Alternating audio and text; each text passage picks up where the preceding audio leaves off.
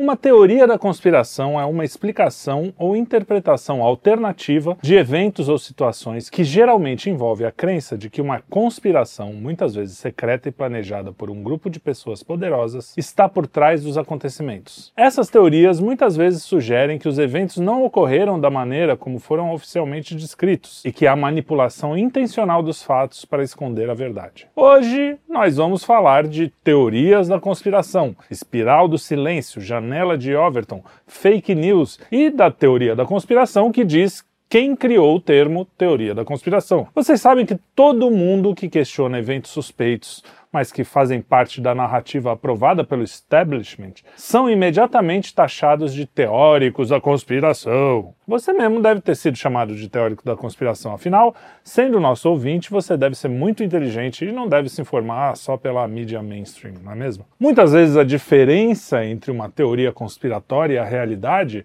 é mais ou menos uns seis meses. Ou seja, muitas fake news de hoje são realidades de amanhã. Essa situação ficou mais evidente especialmente depois de 2018, quando a sociedade começou a se polarizar e ficar mais dividida entre os que detêm o poder da narrativa oficial e o pessoal normal, que vive sua vida normal, trabalhando normalmente, pagando suas contas normais, criando normalmente os seus filhos e também conhecidos como o povo, ou seja, nós. Para falar sobre isso, precisamos entender dois conceitos básicos que envolvem a informação pública: a espiral do silêncio e a janela de Overton. A espiral do silêncio é uma teoria de ciência política e comunicação de massa proposta em 1977 pela alemã Elisabeth Noelle, neste modelo de opinião pública. A ideia central é que os indivíduos não expressam a sua opinião quando a opinião dominante é diferente. Ou seja, quando a gente vê que todo mundo está falando uma coisa, fica com vergonha de falar alguma coisa diferente, uma coisa oposta ao que estão falando. Por isso que é tão importante esse aparato midiático para cobrir algumas informações, especialmente quando elas são reais e incômodas para o aparato. Esse comportamento gera uma tendência progressiva ao silêncio, tratando-se, pois, de um movimento ascendente em espiral, daí a denominação de espiral do silêncio. Quanto menor o grupo que assume abertamente a opinião divergente, maior o custo social em expressar essa opinião. Então agora você vê como é importante a internet nessa coisa toda. Foi a internet que fez com que as pessoas que pensam mais ou menos de forma parecida, só que diferente do mainstream, conseguissem se conectar, mesmo tendo opiniões contrárias à narrativa. O fenômeno da internet ajudou a diminuir a espiral do silêncio. Já a janela de Overton, que é outro conceito, também é conhecida como a janela do discurso. Descreve o conjunto de ideias toleradas pelo discurso público, ou seja, que as pessoas não consideram tabu por exemplo, hoje, em 2023, se eu falar que deveria ser permitido a adultos terem relações com crianças, isso está completamente fora da janela de Overton. Você dificilmente vai ver essa defesa em peso na mídia mainstream ou em plataformas políticas, mas já há diversos veículos e trabalhos acadêmicos querendo normalizar ou pelo menos deixar menos escandaloso essa coisa do sexo com menores. A maioria das pessoas vai discordar disso hoje. Mas quando você fala, por exemplo, sobre o casamento entre pessoas do mesmo sexo, que é outro assunto que até pouco tempo era tabu, a posição favorável já está no meio da janela de Overton. Mas não era assim, não faz nem 50 anos, aliás, nem 20 anos, quer ver? A gente está em 2023. Em 2008, o Barack Obama se opunha publicamente ao casamento entre pessoas do mesmo sexo. Hoje ele mudou a postura, mas é claro que a sua posição em 2008 era apenas estratégica, justamente porque a discussão estava fora da janela de Overton. Olha só que interessante então. Em 2008, um democrata falando que era contra o casamento LGTV. Hoje a gente não consegue nem imaginar, né? Em 2023 já é virtualmente impossível até um republicano defender que o casamento se dá apenas entre um homem e uma mulher. E aqui eu nem entro no mérito da discussão. O importante é mostrar que tem assuntos que são permitidos e que são proibidos no discurso público. Um último exemplo. Faz muito pouco tempo, muito pouco mesmo, que era o óbvio, ululante, que um homem não podia menstruar e uma mulher nunca ia poder fazer um exame de próstata. Acho que você já viu onde eu quero chegar, não é? Existem várias formas de mover a janela de Overton e a mais recente e eficaz são as tais regras de comunidade das principais redes sociais e das plataformas de conteúdo, como o YouTube. Dito isso, o termo janela de Overton foi batizado com o nome do seu criador, Joseph Overton.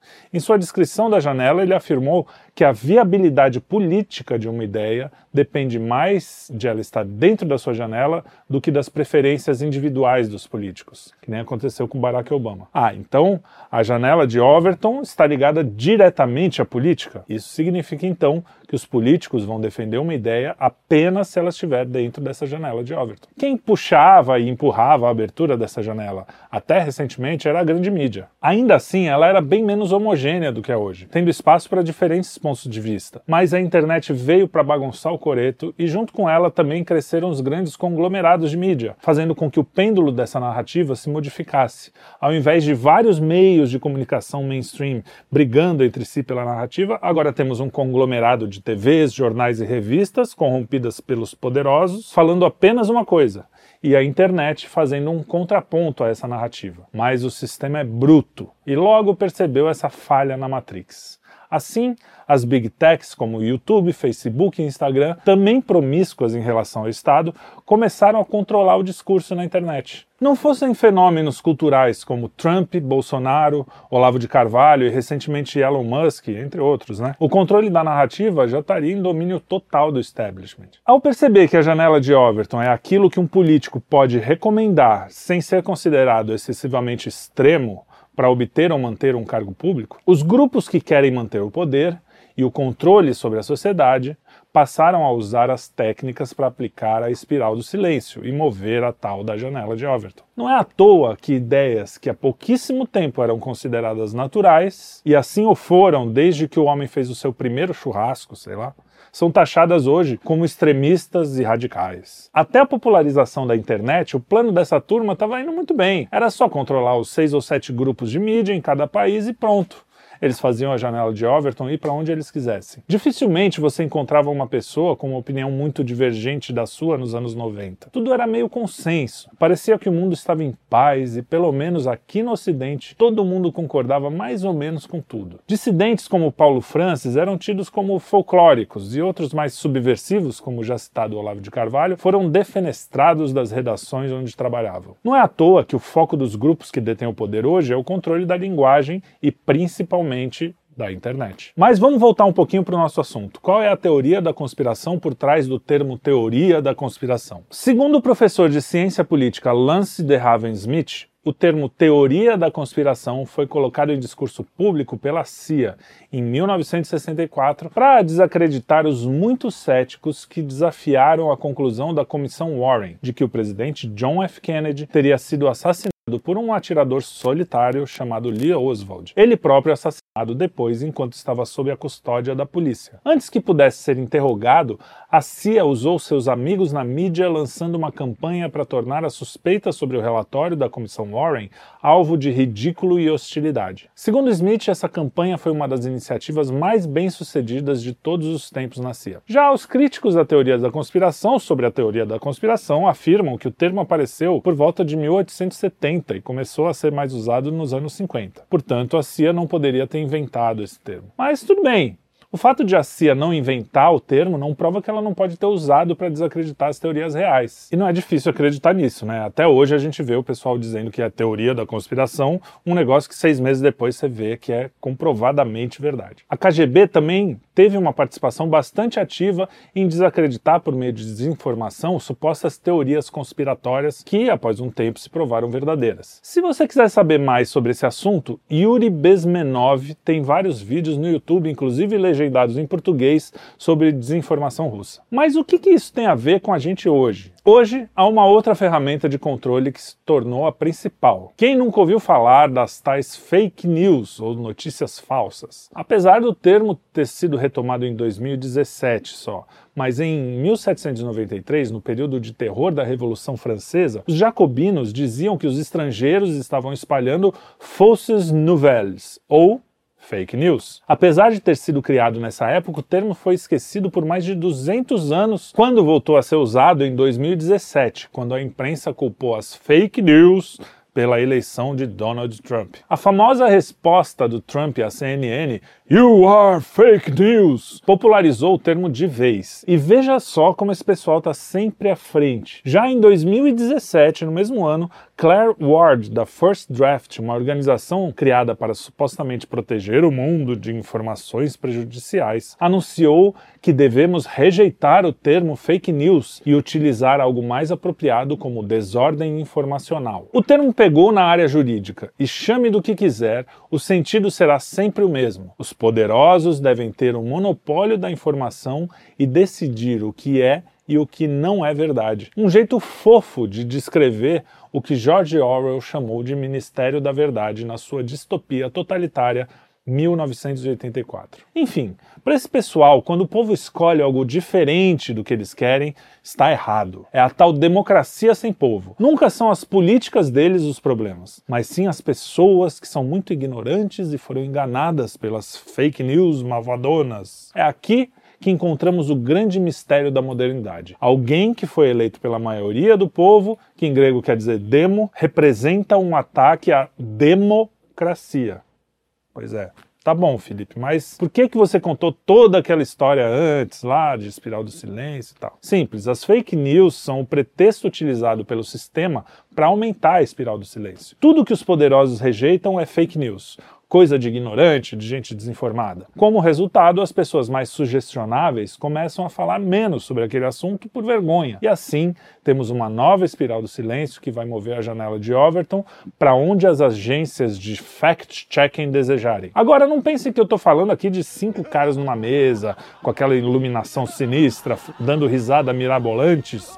Esse fenômeno é explicado melhor pela Paula Schmidt no seu livro Consenso Inc. Ela chama de pirâmide de consenso. Resumindo, as pessoas da base da pirâmide nem sabem de onde veio a informação e muitas vezes estão passando a narrativa para frente sem nem saber que são inocentes úteis em uma cadeia de desinformação global. A pandemia foi o estado de arte desse movimento, em que qualquer pessoa que sequer questionasse a narrativa oficial poderia ter não só a conta censurada, como em alguns casos a vida destruída. Agora, Vamos falar quais foram as teorias da conspiração que acabaram virando verdade. Por exemplo, vocês lembram do tal Foro de São Paulo?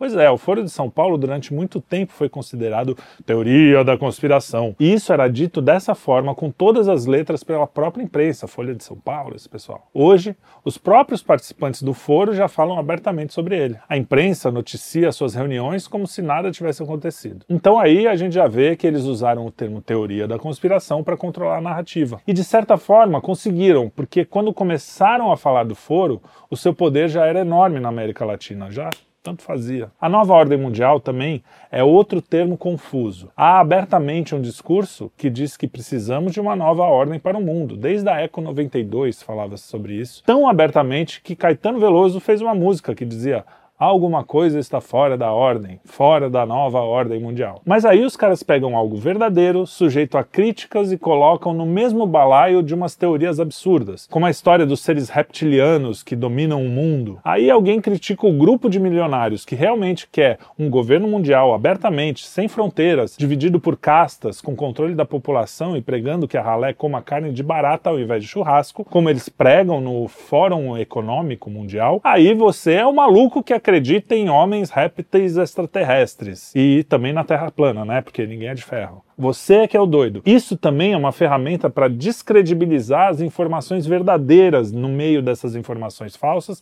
e aumentar a espiral do silêncio. O YouTube recentemente derrubou um vídeo de um encontro que expoentes da nova ordem mundial fizeram. Por exemplo, eles estavam falando sobre a nova ordem mundial. Eles mesmos se diziam representantes dessa nova ordem. Mas o YouTube é como o Groucho Marx, que pergunta para a mulher: Você vai acreditar em mim ou nos seus próprios olhos? Há diversas outras supostas teorias conspiratórias que se confirmaram. O Jeffrey Epstein, que foi suicidado na prisão e que tinha realmente uma ilha onde levava celebridades e políticos de altíssima patente para a prática de sexo com escravas sexuais menores de idade, por exemplo. Até hoje há pedidos para que se divulguem os registros de voo do seu jatinho particular, todos estranhamente negados pelo Departamento de Justiça americano. Essa história é parte das teorias do QAnon, que realmente são bastante malucas, tem umas coisas doidas lá, o Michael Jackson não morreu coisas assim. Mas assim como eles fazem com a nova ordem mundial, a impressão que temos é que as maluquices são deliberadamente misturadas com histórias reais para serem desacreditadas como um todo. No lançamento do filme Sound of Freedom, por exemplo, que é baseado em uma história real, o discurso era de que o filme era uma peça de propaganda que é anon. Mesmo sabendo que a história era baseada em fatos, a estratégia de ligá-la a um movimento meio maluco serviu para afastar as pessoas que não queriam ser vistas como doidas, aumentando mais uma vez o efeito da espiral do silêncio. Há também teorias realmente conspiratórias que negam fatos históricos estabelecidos, né? Eles negam que isso aconteceu, por exemplo, como a chegada do homem na Lua, o atentado às Torres Gêmeas, a Terra Redonda. Todas essas seriam narrativas contadas de um jeito diferente do que realmente aconteceram. O homem não teria chegado à Lua, as Torres Gêmeas seriam um ataque interno dos próprios Estados Unidos. Eu confesso que essas, apesar de folclóricas, não me convencem muito. Mas são teorias e elas podem ser discutidas, deveriam poder ser discutidas discutida. Mas aqui o objetivo não é provar se elas são verdadeiras ou não, mas mostrar como o uso desse termo como teoria da conspiração ou então fake news, desinformação, também serve de instrumento de controle. Apesar de algumas dessas teorias estarem em uma área cinzenta, teve umas que foram completamente comprovadas com documentação e a própria imprensa já diz que como se nada tivesse acontecido. O laptop do Hunter Biden, por exemplo, a ineficácia e ineficiência de máscaras e de picadinhas, o projeto MKUltra da CIA que aplicou LSD em indivíduos sem que eles soubessem, e até aquele maluco do Alex Jones tem algumas que se provaram verdadeiras. O Bohemian Groove, que é uma reunião secreta e bizarra das elites mundiais, por exemplo, é verdadeiro. Também tem aquela história de que a água poderia afetar o sexo dos sapos, tornando os sapos gays. Isso também se comprovou verdadeira. Além disso, tem outras, do tipo a CIA ajudou a financiar o Dalai Lama. Verdadeiro o roubo de corpos de bebês cadáveres para o projeto Sunshine sem os pais saberem. Verdadeiro. Enfim, são muitas e muitas bizarras. Por isso, assim como não é a palavra filósofo que faz de um filósofo um bom ou mau filósofo, assim é a palavra poeta, que também não tem um valor positivo ou negativo em si. E assim também são as teorias da conspiração. Conspirações existem e é possível teorizar sobre as conspirações verdadeiras. O que você deve fazer é não se deixar abalar por esse rótulo. Acreditar em todas as teorias da conspiração também não faz de você um escolhido que sabe mais do que a maioria dos mortais. No fundo, o que você deve fazer é ter bom senso e julgar as suas fontes e os argumentos. Há motivos de sobra para desconfiar da narrativa oficial. Veja o aquecimento global, que prevê catástrofes que nunca acontecem e mesmo assim continuam dobrando a aposta. Vai piorar, vai piorar. Mas quem desconfia disso tudo é o quê? Teórico da conspiração. Mas isso também não é motivo para você comprar qualquer Elvis não morreu, etc., né? Como verdade indiscutível. O lance é não se deixar manipular pelos grupos de interesse. Busca as fontes primárias, use o seu bom senso para sair da espiral do silêncio e, como diria o ET Bilu, busque conhecimento. No final, o que importa é tentar encontrar a verdade objetiva. Nem sempre temos acesso às ferramentas para termos alguma certeza sobre o que realmente aconteceu. É duro admitir que há coisas que a gente só vai saber do lado de lá da existência. É nesse dia que a gente vai descobrir finalmente quem matou JFK ou se a chegada à Lua foi apenas um espetáculo cinematográfico. Mas algo me diz que nessa hora a gente vai estar mais preocupado com coisas um pouco mais importantes, do tipo quem matou Odette Reutemann ou o sentido da vida.